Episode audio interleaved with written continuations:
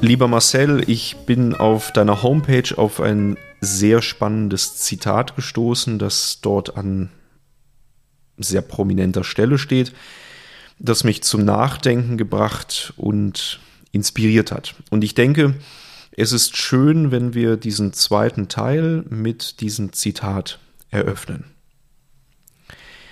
It is only through vocal, mental and physical freedom that one can reach true expression. In diesem Zitat stecken zwei sehr wesentliche Begriffe.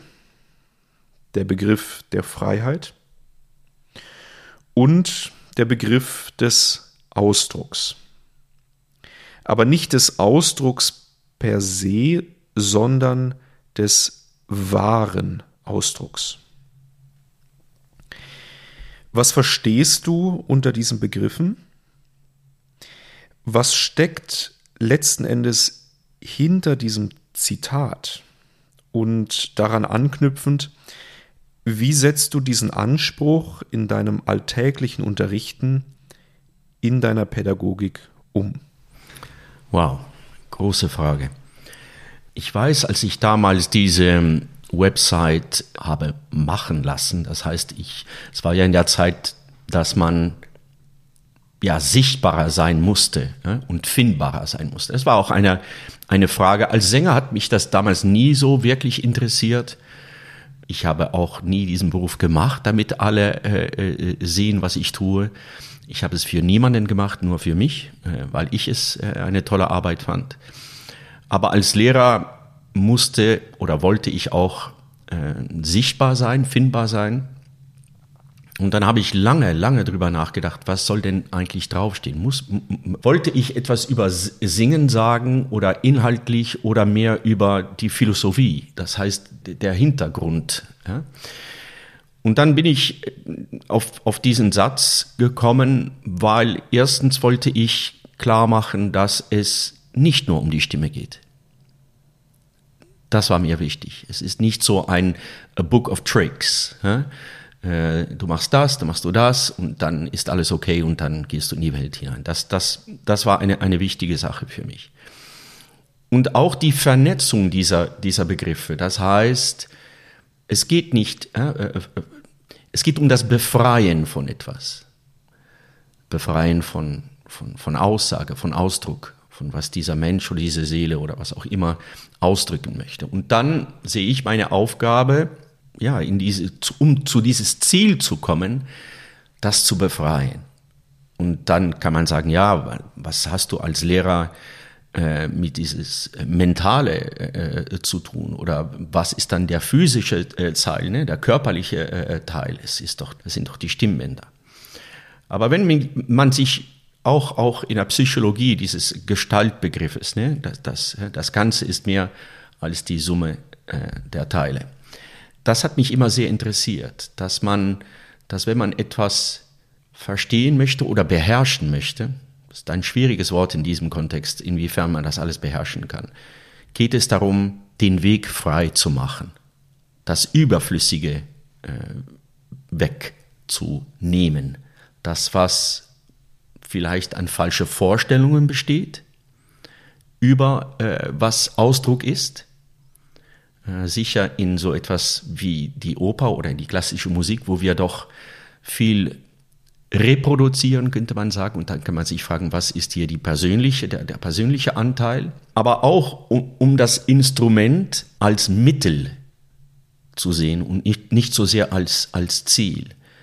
Und für mich war oder ist Singen, das war es für mich als Sänger äh, und als Lehrer auch, ein Mittel, um zu, zum Ausdruck zu kommen und nicht das Ziel an sich. Und ich glaube, das war die Grundlage dieser, dieser Phrase, dass ich, ich, ich dachte, ja, es ist eine breitere Suche, ähm, was es aus meiner Sicht braucht, um zum Ausdruck zu kommen. Und ich habe gerade auch nicht etwas gesagt über einen guten Sänger zu werden oder, oder äh, die ähm, Akrobatik des Gesangs oder die, die Stimmbeherrschung als sich, was ich immer no, nur noch als Mittel sehe für einen äh, Ausdruck, einen eigenen Ausdruck, einen persönlichen Ausdruck.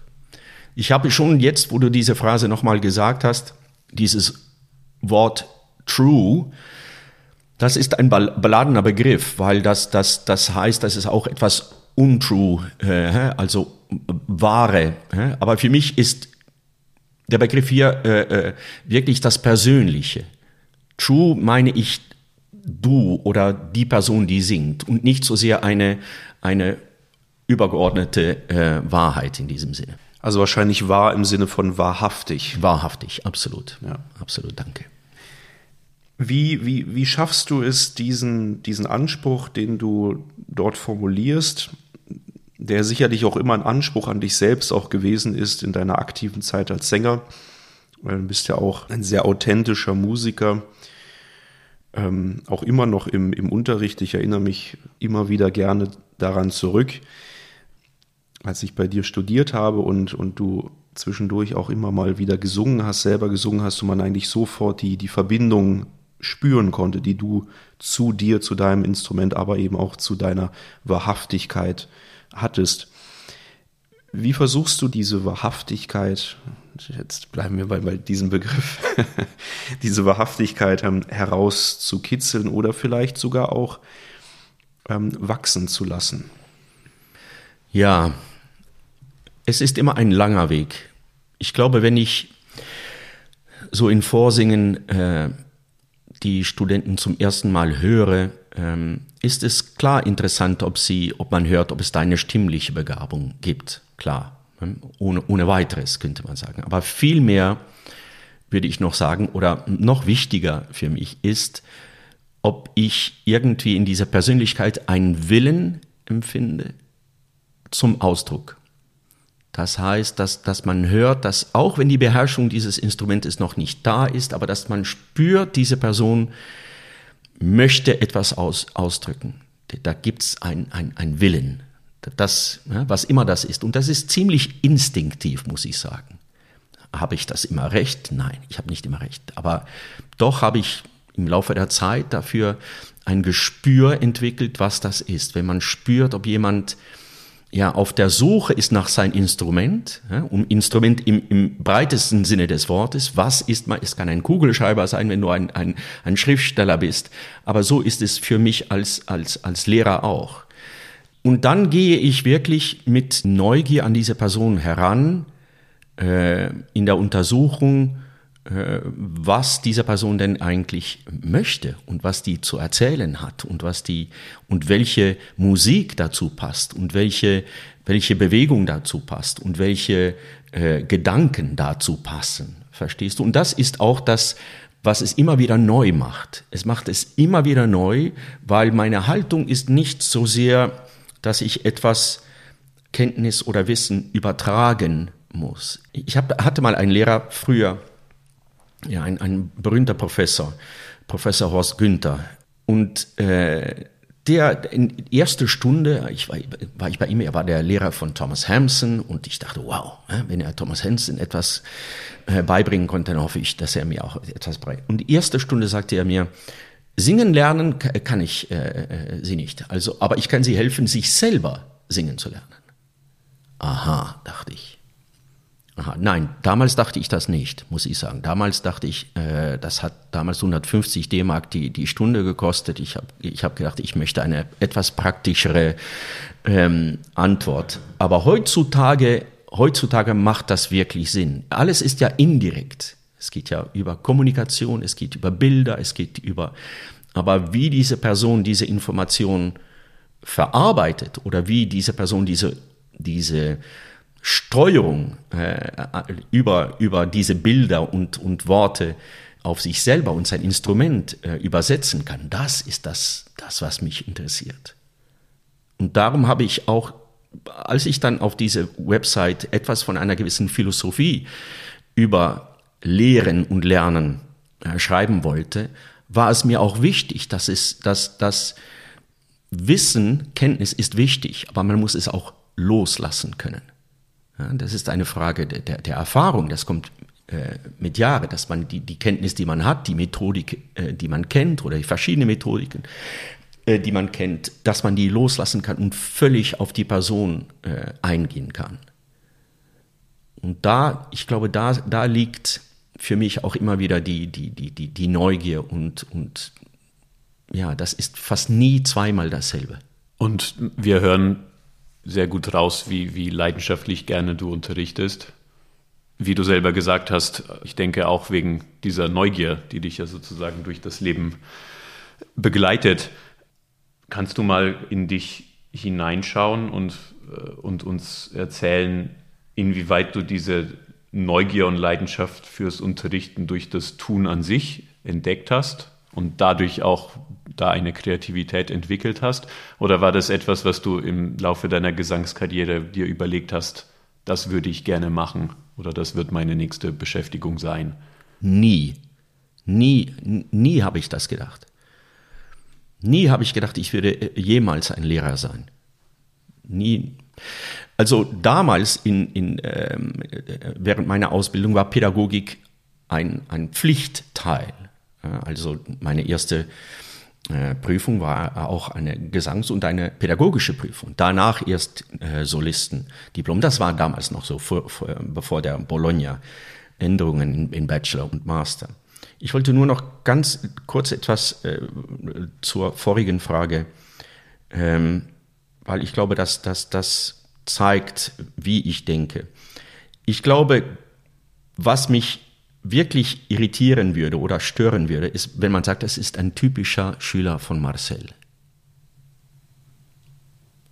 Typischer Schüler von Marcel. Das heißt, es ist typisch der Klang oder der Ton oder die Art, in der seine Studenten singen. Weil ich glaube, das ist irgendwie für mich, wo man eingreift in das, was persönlich ist und das, was unterscheidet.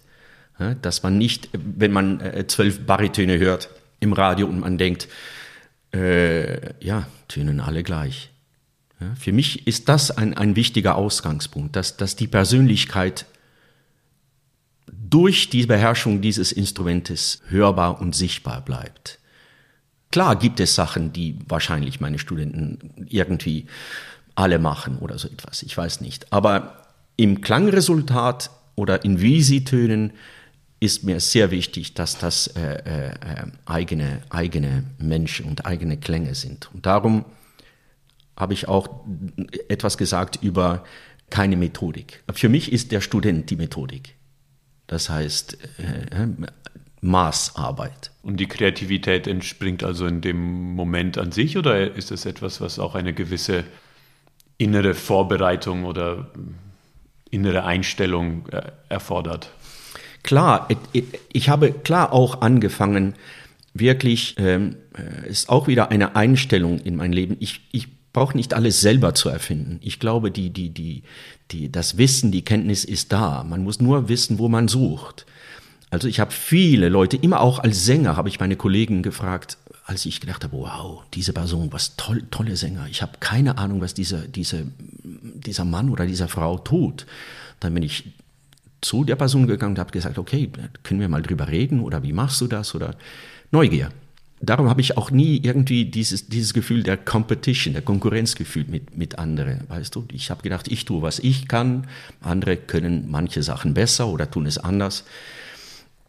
Und ich bin, als ich dann diese Stelle bekam hier in Basel, bin ich wirklich auf der Suche gegangen nach, okay, erstmal Beispiele, was sind gute Lehrer?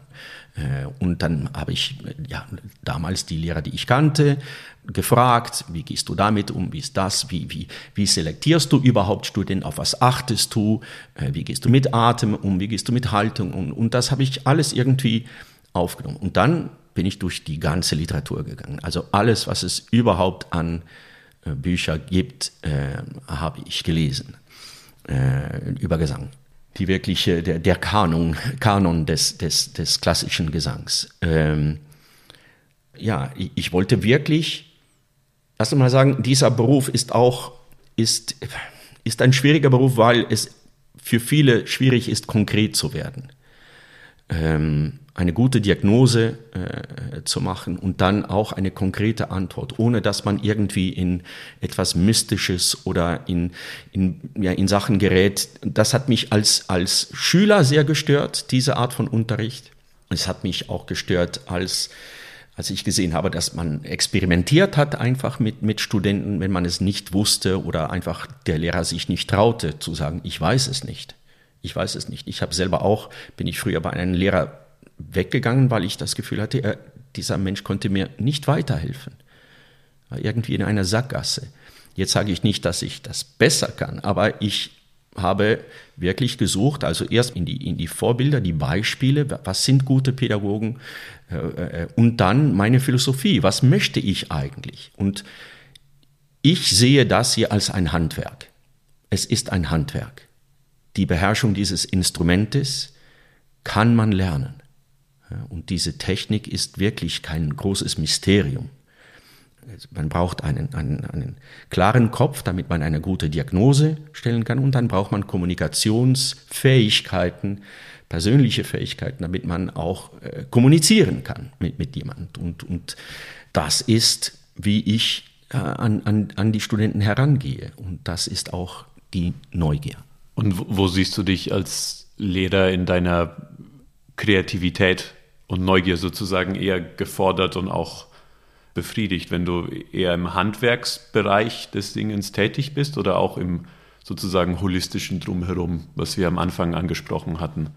Also ich gehe wirklich blanko in einer Stunde, insofern es mir möglich ist. Das ist nicht immer 100% möglich, weil jeder Student hat schon eine Geschichte. Aber ich, ich, ich versuche jede Begegnung wieder ganz neu zu sein, damit ich mit neue Ohren und neue Augen wieder schauen kann und immer untersuche, ob es da auch bei mir Gedanken gibt, die selbst bestätigend sind. Das heißt, ich denke so und so über diesen Menschen. Das, das möchte ich immer wieder untersuchen. Und dann, mein Unterricht fängt oft an mit Fragen. Das heißt, was braucht dieser Student? Wo, was, was beschäftigt diesen Studenten? An was hat äh, er oder sie gearbeitet und wo kann ich da helfen? Und dann, wenn der Unterricht anfängt und diese Person fängt an zu singen, es sei ich hinterm Klavier oder Alessandro du hinterm Klavier, dann versuche ich, während ich höre, diese Gedanken und diese, diese, alles, was dann an Input in meinen Kopf kommt, so zu ordnen, dass ich das herausnehme, wovon ich denke. Und das ist, glaube ich, die Kreativität. Das ist die Kreativität. Dort wirklich nicht nur auf, auf immer der, der, der, der erste Gedanke zu gehen oder das erste Gefühl oder, zu denken, was könnte jetzt funktionieren. Und das ist wirklich also auch eine Überraschung für mich. Ist wirklich eine Überraschung für mich selber auch. Äh, was dann manchmal so wieder zurückkommt, was ich mal vor 20 Jahren gehört habe oder gesehen habe oder irgendwo gelesen oder weißt du, und das kommt dann im Moment, weil ich aus einer gewissen Ruhe dort stehe und nicht unter einem Druck stehe, dass da etwas geschehen muss, aber etwas Passendes.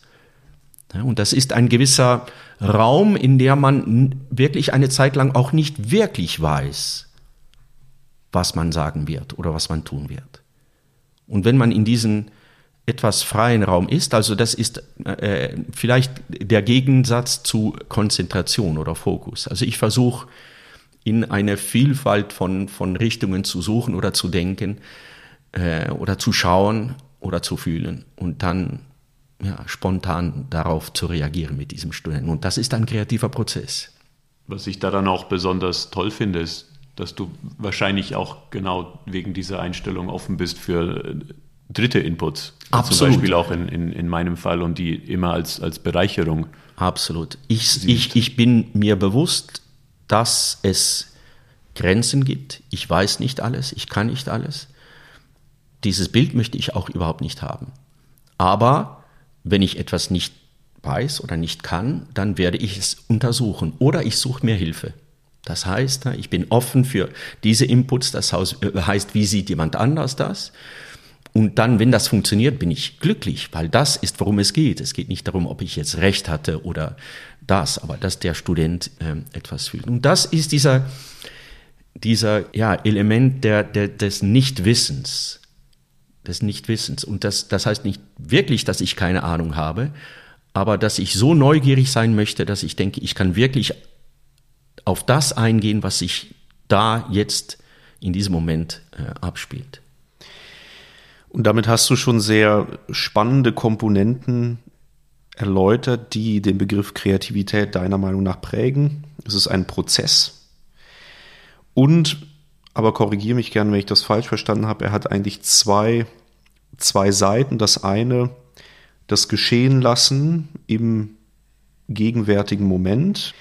Und das andere Element ist das Reagieren auf der Grundlage von Erfahrung. Also ist doch letzten Endes Kreativität, etwas abstrakter formuliert, auch wieder ein, ein Befreien. Absolut. Und für mich ist es auch wichtig, dass es nicht gleich richtig sein muss. Noch meine Idee, noch die, die Ausführung.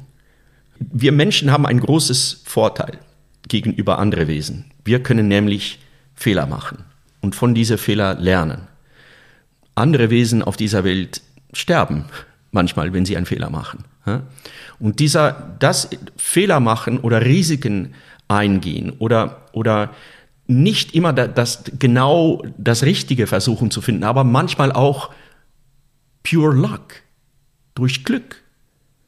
Kann man, kann man irgendwie äh, ein, ein, eine Atmosphäre äh, kreieren, in der experimentieren, ein gewisses Risiko eingehen, mal etwas ganz anderes zu tun, mal, mal, mal, was immer es ist, dieser, dieser Gedanke, der auf einmal befreiend ist. Statt auf der Suche nach dieser eine Antwort, die auf einmal alle Probleme löst oder auf einmal alles äh, irgendwie in eine gewisse Ordnung bringt. Und das ist, glaube ich, was für mich der kreative Prozess ist, ist auch für mich, nicht nur der Student, auch ich, dass ich auch mich traue, äh, Fehler äh, äh, zuzulassen, Risiken einzugehen in der Suche, Risiken in der in, in, in, in die Methoden oder die, die, die Art und Weise oder, oder damit etwas entstehen kann. Hast du das womöglich auch als Befreiung erlebt, als du von der aktiven Sängerkarriere mehr ins Unterrichten gekommen bist, dass du sozusagen deiner Neugier, deiner Kreativität in einem auch innerhalb eines Rahmens äh, da Experimentiermöglichkeiten hast und nicht wie auf der Bühne, es muss einfach funktionieren. Ja, du hast äh, komplett recht. Das, das war, glaube ich, eins meiner größten ähm, Frustrationen, dass man als Individu, als, als, als Fachmenschen äh, oft in, in, in die Praxis nicht wirklich anerkannt wird. Also ich habe viele Opern auch sehr oft äh, verschiedene Produktionen gemacht und da musste ich immer wieder in dieses erste Einführungsgespräch hören, um was ich, sich dann wirklich handelt hier. Ne? Äh, äh, obwohl ich wahrscheinlich ja diese Oper besser kannte oder öfters gesungen oder ausgeführt hatte als die anderen Leute. Und es, es, ich hatte das große Glück, wirklich mit Dirigenten und auch mit Regisseure zu arbeiten, die mir diesen Raum erlaubt haben diesen Raum der Suche nach einem Charakter oder die musikalische Bewegungsfreiheit oder Raum. Aber ähm, das waren Ausnahmen.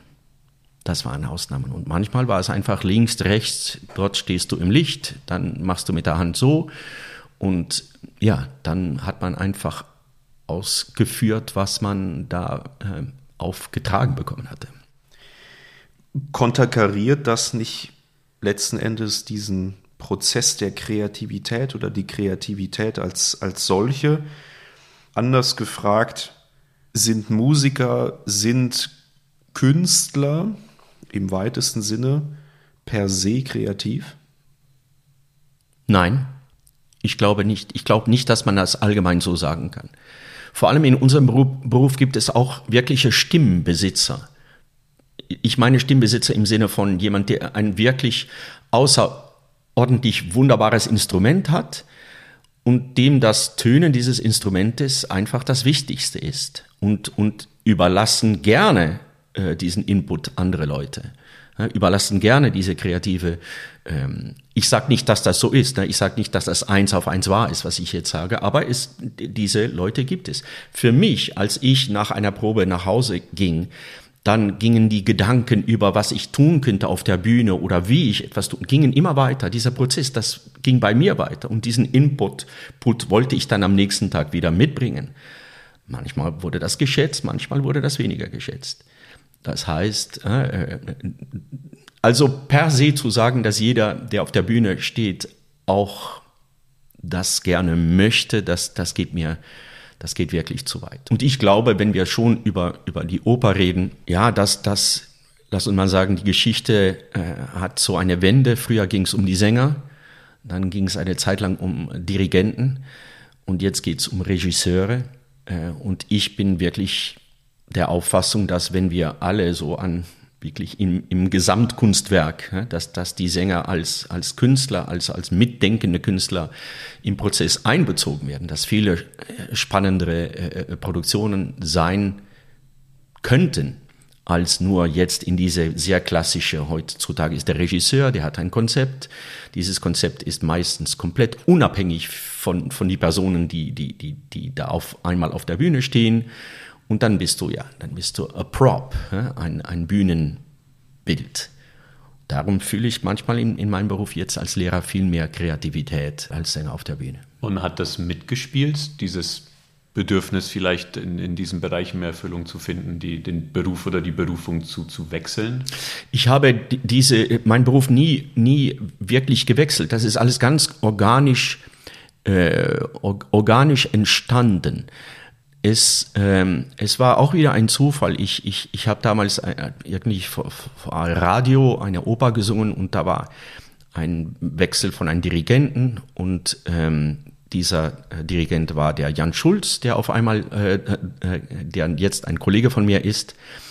Und der sagte damals, hey, äh, ich weiß nicht wieso, aber äh, du scheinst wie ein guter äh, Lehrer zu sein und wir haben gerade eine offene Stelle in Basel ähm, wärst du interessiert? Und da habe ich gedacht, ja, ich habe nie drüber nachgedacht.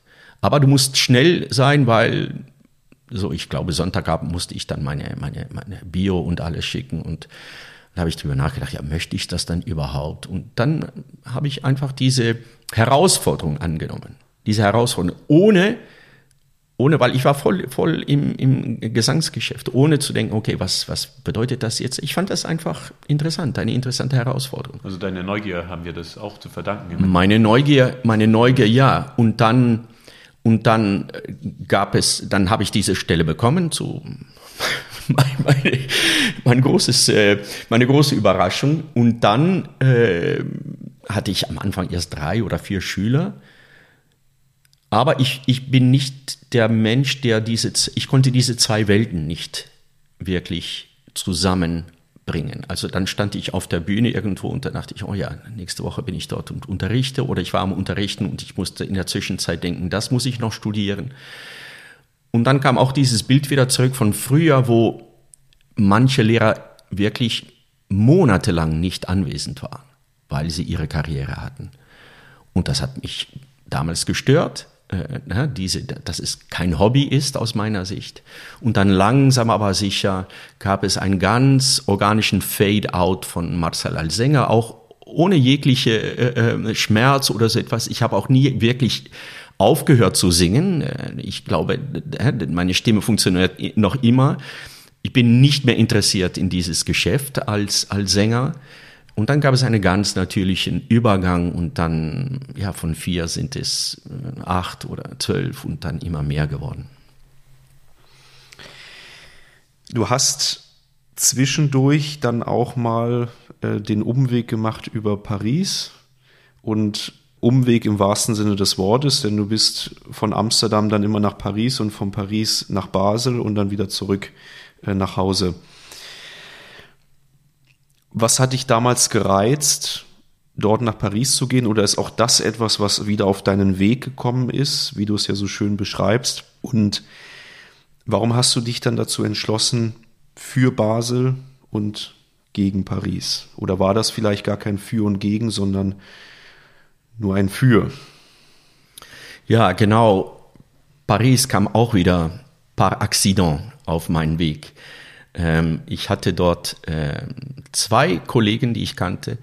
Ähm, der Paul Trippels, der Atemlehrer äh, dort war auch und auch bei uns in Basel und äh, Valérie Guillory, die, die dort unterrichtet hat und gesagt, es gibt eine Stelle. Es gibt eine Stelle hier. Und gleich wie bei, ich brauchte diese Arbeit nicht, ich war, ich, ich war und bin komplett glücklich in Basel, aber irgendwie war ich neugierig zu wissen und auch, ob ich mich als Lehrer nach dieser Zeit messen konnte mit so einem, ja, auf dieses Niveau. Das heißt, in, in, in Frankreich, CNSM äh, ist ein renommiertes Institut ähm, und ich dachte, okay, ich nehme diese Herausforderung an, um zu schauen, ob ich irgendwie als Lehrer auch international auf diese Ebene äh, funktionieren könnte. Und wieder, äh, Überraschung, hat man mir diese Stelle gegeben. Und dann dachte ich, okay, wer A sagt, muss B sagen. Äh, und ich war sehr neugierig, wie es, wie es dort funktioniert und ob ich als Lehrer, der, die, diese Person, die, die ich versucht habe jetzt zu beschreiben, mit, mit dieser Philosophie und diese Gedanken, dort auch ähm, etwas einbringen konnte. Das habe ich zwei Jahre gemacht und ich mache einfach ein Fast Forward jetzt, weil es war wunderbar. Ich liebe Paris, ich liebe die Leute dort. Aber dieses Institut hat überhaupt nicht zu mir gepasst. Es war, es war alles festgelegt. Auch der Kontakt mit den Studenten war ganz anders.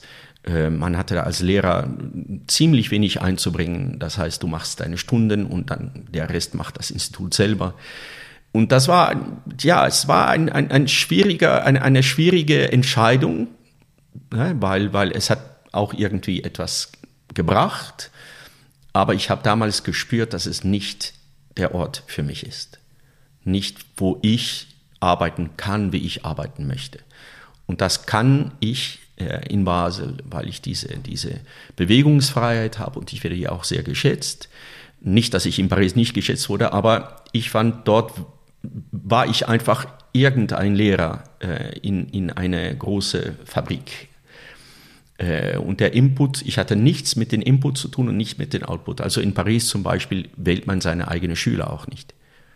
Äh, das heißt, du bekommst Schüler zugewiesen und das hat gut funktioniert. Also das ist kein Problem. Aber es ist einfach eine Philosophie, die ich nicht äh, verstehe. Und dann musste ich diesen schweren ähm, Entscheid treffen, dort, dort wegzugehen und mich auf Basel und dann später auch auf Meisterkurse und so weiter zu, zu konzentrieren.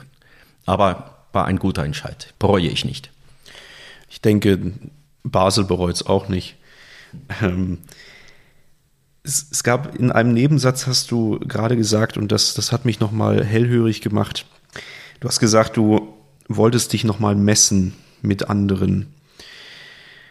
Da kommt ja dann doch etwas Kompetitives zum Ausdruck etwas, was du vorhin während deiner aktiven Sängerkarriere überhaupt nicht gespürt hast.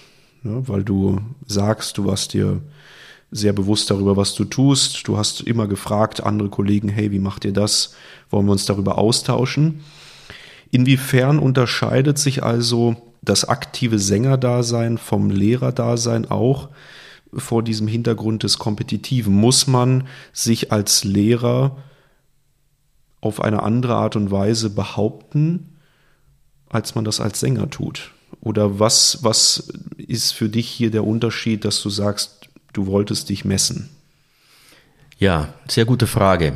Ich wollte mich mit mir messen, äh, nicht mit anderen. Als Sänger war es mir ganz klar, weil, weil die Bestätigung kommt von, dass du neue Rollen bekommst und es geht nicht darum, ob jemand anderes diese Rolle besser singt oder was auch immer. Aber dadurch, dass man immer wieder neue Arbeit bekommt, ist das eine Bestätigung. Als Lehrer ist man so in sein Zimmer äh, ziemlich alleine. Und klar gibt es Resultate, das heißt, äh, gibt es gute Prüfungen, äh, gibt es Studenten, die in die Welt hineingehen, gibt es, gibt es das. Aber ich wollte wissen, ob das, was ich tue, ob das auch irgendwo anders funktionieren würde. Und, und das, es war nicht die Kompetition mit anderen, weil der Zufall war zu, zum Beispiel, dass, ein, äh, dass der Ludovic Tézier, der ja ein, ein, ein, eines der besten Baritöne überhaupt der Welt ist, äh, dort auch äh, für ein Jahr nur Professor äh, äh sein wollte. Aber ich, als ich das getan habe, dachte ich ja, ich, ich möchte wissen, ob ich als Lehrer äh, die Qualitäten habe, das auch irgendwo anders zu tun. Das war es. Und nicht so sehr, ob ich ein besserer Lehrer bin als, als, als andere. Das interessiert mich überhaupt nicht. Aber ob ich die Anerkennung bekommen könnte, äh, auch auf diese Ebene äh, zu arbeiten. Inwieweit schätzt du deine Unabhängigkeit als Lehrer? Und ist das auch ein Thema, was für dich in deiner Sängerkarriere schon da war? Weil du meintest, du warst auch nie, nie fest an einem Opernhaus und jetzt auch als Lehrer in, in, in Paris wurdest du zwar geschätzt, aber du musstest ein gewissermaßen nach Vorgabe arbeiten und dagegen in Basel äh, hast du viel mehr Unabhängigkeit in der Auswahl der Studenten und in, in, in vielen anderen Dingen. Inwieweit ist das für dich etwas Wichtiges und auch Teil von dir? Sehr wichtig und ein sehr gut, großer Teil von mir diese Unabhängigkeit äh, ist, ist in, ein, ein, durch mein ganzes Leben einfach ist es, ist es da gewesen. Ich habe mir auch nie vorstellen können, irgendwie in eine, ein, ja, in so einer hierarchischen Ordnung arbeiten zu müssen. Ich brauche diesen freien Spielraum, damit ich mich selber auch entwickeln kann, damit ich glaube glaub ich auch die größte Kräfte äh, entwickeln kann, die, die ich habe, sonst schränkt es mich ein und dann werde ich einfach ähm, absolut wahr, absolut wahr. Und das, da, darum bin ich auch so unglaublich glücklich hier in, in Basel. Für mich ist das ein, der, der einzige Ort. Ich, ich hatte auch vor kurzem noch die Gelegenheit in Amsterdam, äh, äh, habe ich die Stelle auch bekommen, äh, habe sie aber später abgelehnt, weil ich äh, gerade das nicht gespürt habe. Und äh, ja, mir geht es um die Sache, dass wir etwas tun, was, was, was Qualität hat und was, wo, wo auch der Wille ist, äh, irgendwie sich zu erneuern oder, oder zu verbessern, wenn es nicht. Aber ich habe gleich gespürt, dass die Organisation nicht ja, meine Art der Arbeit ist. Und dann habe ich auch gesagt, nein, es tut mir leid, ich werde die Stelle nicht annehmen, obwohl ich der Kandidat war.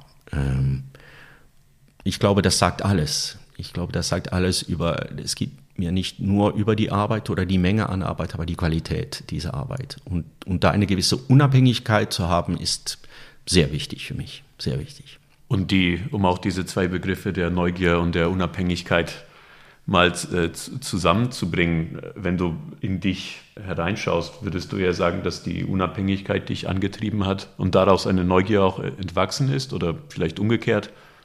Hm. Also unabhängig bin ich schon seit ich mich erinnern kann.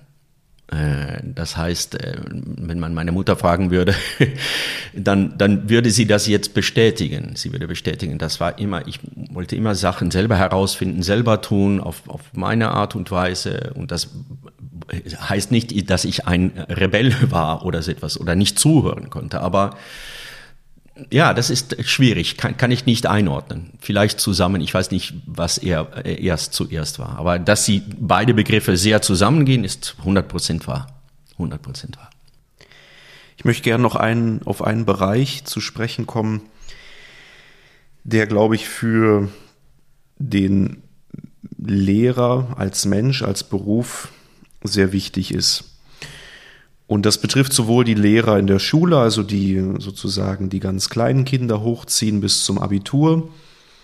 An der Universität in der Regel weniger, aber das Besondere am Musikstudium ist ja, dass man meistens im 1 zu 1 Kontakt ist, was natürlich auch für die Studierenden eine sehr, sehr privilegierte Situation ist. Aber damit einher geht natürlich eine große Verantwortung. Also man trägt als, als Lehrer, insbesondere als Gesangslehrer, eine sehr, sehr große Verantwortung, weil die Stimme als solche auch fragil ist. Ich weiß aus eigener Erfahrung, dass du dir dieser Verantwortung sehr bewusst bist. Aber gibt es manchmal Momente, in denen du dir denkst, ich hätte als Lehrer mehr tun können, mehr tun müssen? Oder sind es nicht auch die Studierenden, die in gleicher Weise Verantwortung tragen für ihr eigenes Instrument? Ähm, es ist eine große Verantwortung und die nehme ich auch überhaupt nicht leicht. Das heißt, die Schüler beschäftigen mich nicht nur, wenn ich im Unterricht bin, aber sehr viel, sehr oft. Ich denke über sie nach, ich denke über, was ich tue. Äh, ich habe einen sehr gesunden Zweifel, immer. Und dieser Zweifel ist, mache ich es richtig, tue ich es richtig, habe ich den richtigen Weg erwischt, könnte ich es anders tun, äh, was sollte ich tun, was sollte diese Person singen, was sollte diese Person nicht singen. Zur gleichen Zeit habe ich auch ein Vertrauen, dass ich einen Prozess, das ist, das ist ein, ein, ein langer Prozess, es ist ein Prozess von Jahren und dass ich die kleinen Schritte in diesem Prozess unterscheiden kann. Also manchmal kann ich dann über bestimmte Problematik, die sich im Moment zeigt, hinwegschauen, weil ich weiß, dass das sich vielleicht im Laufe der Zeit äh, ändern oder verbessern wird. Aber zu, zu deiner Frage über ja, wenn, wenn man so eine Ausbildung sieht, was, wie sehe ich meine Rolle? Meine Rolle ist, aus Liebhaber Profis zu machen. Liebhaber. Ja, äh, dieser wunderbare Begriff Amateur. Ja, heutzutage ist es ja ein Begriff, das vielleicht eine andere Konnotation hat. Aber für mich ist ein Lieb, das ist ein Liebhaber. Das sind Leute, die, die, die, die, die, die kommen mit einer Liebe äh, für Gesang oder eine Liebe für diese Musik. Und ich habe eine bestimmte Zahl von Jahren, wo ich aus diese Liebhaber Profis machen kann, die irgendwie eine Chance hätten, auch in diesem Beruf zu leben und zu überleben. Und dafür ist es so, dass meine Rolle im Laufe der Zeit eine kleinere Rolle wird. Es ist wie bei, bei, bei, bei Kindern. Die Rolle des Eltern ist dass man nach einer gewissen Zeit ja nicht mehr diese Verantwortung hat und nicht ja, das überträgt. Das heißt, es ist auch ein Weg zur Unabhängigkeit. Und dieser Prozess ist nicht linear. Das heißt, es ist nicht, man kann sagen, im ersten Jahr mache ich äh, 90 Prozent der Arbeit und dann in Zeiten 80 und so gehen wir weiter. Nein, aber das ist ein, ein sehr individueller Prozess, wo man beachtet, welche Verantwortung kann ich diesen Menschen überhaupt überlassen, übergeben wo muss ich der, derjenige sein, der sagt, so machen wir das? Aber das ist es. Für mich ist das das Ziel, dass wenn jemand unsere Schule verlässt, dass diese Person auf ihre eigenen Beine stehen kann, ihr Handwerk versteht und professionelle äh, Maßstäbe hat. Und das ist nicht nur, lass uns mal sagen, im technischen Sinne oder im, im Stimm, Stimmbereich, aber auch wie man sich äh, äh, ja, in dieses Beruf benimmt. Und das ist ein, das ist ein Prozess, der, der, ja, langsam aber sicher gibt man mehr Verantwortung zurück. Immer mehr, immer mehr, damit am Ende irgendwie jemand selbstständig äh, ohne diese oder mit weniger Hilfe, nicht ohne, mit weniger Hilfe. Das, also so sehe ich meine Rolle. Hast du das Gefühl, dass Studierende manchmal sich ihrer Rolle nicht bewusst sind nämlich auch die Verantwortung mit der Zeit zu übernehmen. Das heißt, wenn wir uns ein Haus vorstellen, dass äh, man doch voneinander, dass nicht alle Wände nur tragende Wände sind, sondern man auch mal welche wegnehmen kann und das Haus trotzdem stehen bleibt. Und ähnlich ist es natürlich auch beim, beim Studenten. Du legst das Fundament und dann fangt ihr langsam an, dieses Haus zu bauen, aber der Student muss selber entscheiden, ab einem gewissen Punkt, welche Tapete möchte ich haben, welches Parkett möchte ich mir reinziehen, möchte ich große Fenster, möchte ich kleine Fenster, welche Möbel brauche ich. Du kannst ja diese, diese Aufgabe nicht komplett übernehmen als Lehrer. Vermisst du es manchmal, und wir sprechen hier über Verantwortung, wir sprechen aber auch hier darüber, um zum ersten Teil unseres Gesprächs anzuknüpfen, dass man Herausforderungen eben nicht ausweicht, sondern sie auch annimmt. Vermisst du manchmal hier eine, eine gewisse Bereitschaft auch der Studierenden, den Mut zu haben, diese Verantwortung zu übernehmen? Ja, ich glaube, ich, ich, ich kann ja sagen. Es ist aber auch eine kulturelle Sache. Das heißt, ich, ich, ich habe Studenten aus ja, viele verschiedene Länder und Kulturen und ich merke, dass in Kulturen, wo die existenzielle Sorge des Lebens oder des Überlebens besteht, die übernehmen einfacher Verantwortung als manchmal wir hier im, im Westen, äh, wo wir denken, ja, ja, wie wichtig ist das jetzt? Oder wenn nicht das, dann das oder so etwas. Aber bevor man Verantwortung weggibt, muss man auch den Weg zeigen. Das heißt, ich sage oft, ja, der, das Wichtige ist ja nicht die Stunde an sich, die, dieser Moment mit mir oder mit uns, aber was man zwischen diese Stunden tut. Verstehst du? Dass, dass, dass ich denen eine ganz klare Idee gebe, wie sie diese Woche oder was sie in, in äh, diese Tage, wo sie keinen Unterricht mit mir haben, arbeiten können oder sollen. Jetzt, ob die Person das tut oder nicht, das ist eine ganz andere Sache. Und da, äh, da habe ich auch bestimmte, äh, ich, ich, ich möchte sicher versuchen, zu helfen, Struktur, Disziplin, Ideen zu bringen, aber irgendwann äh, möchte ich nicht mehr das tun, weil ich dann denke, ja, dann werde ich so eine Art von Vater und dann macht jemand etwas, weil ich das möchte.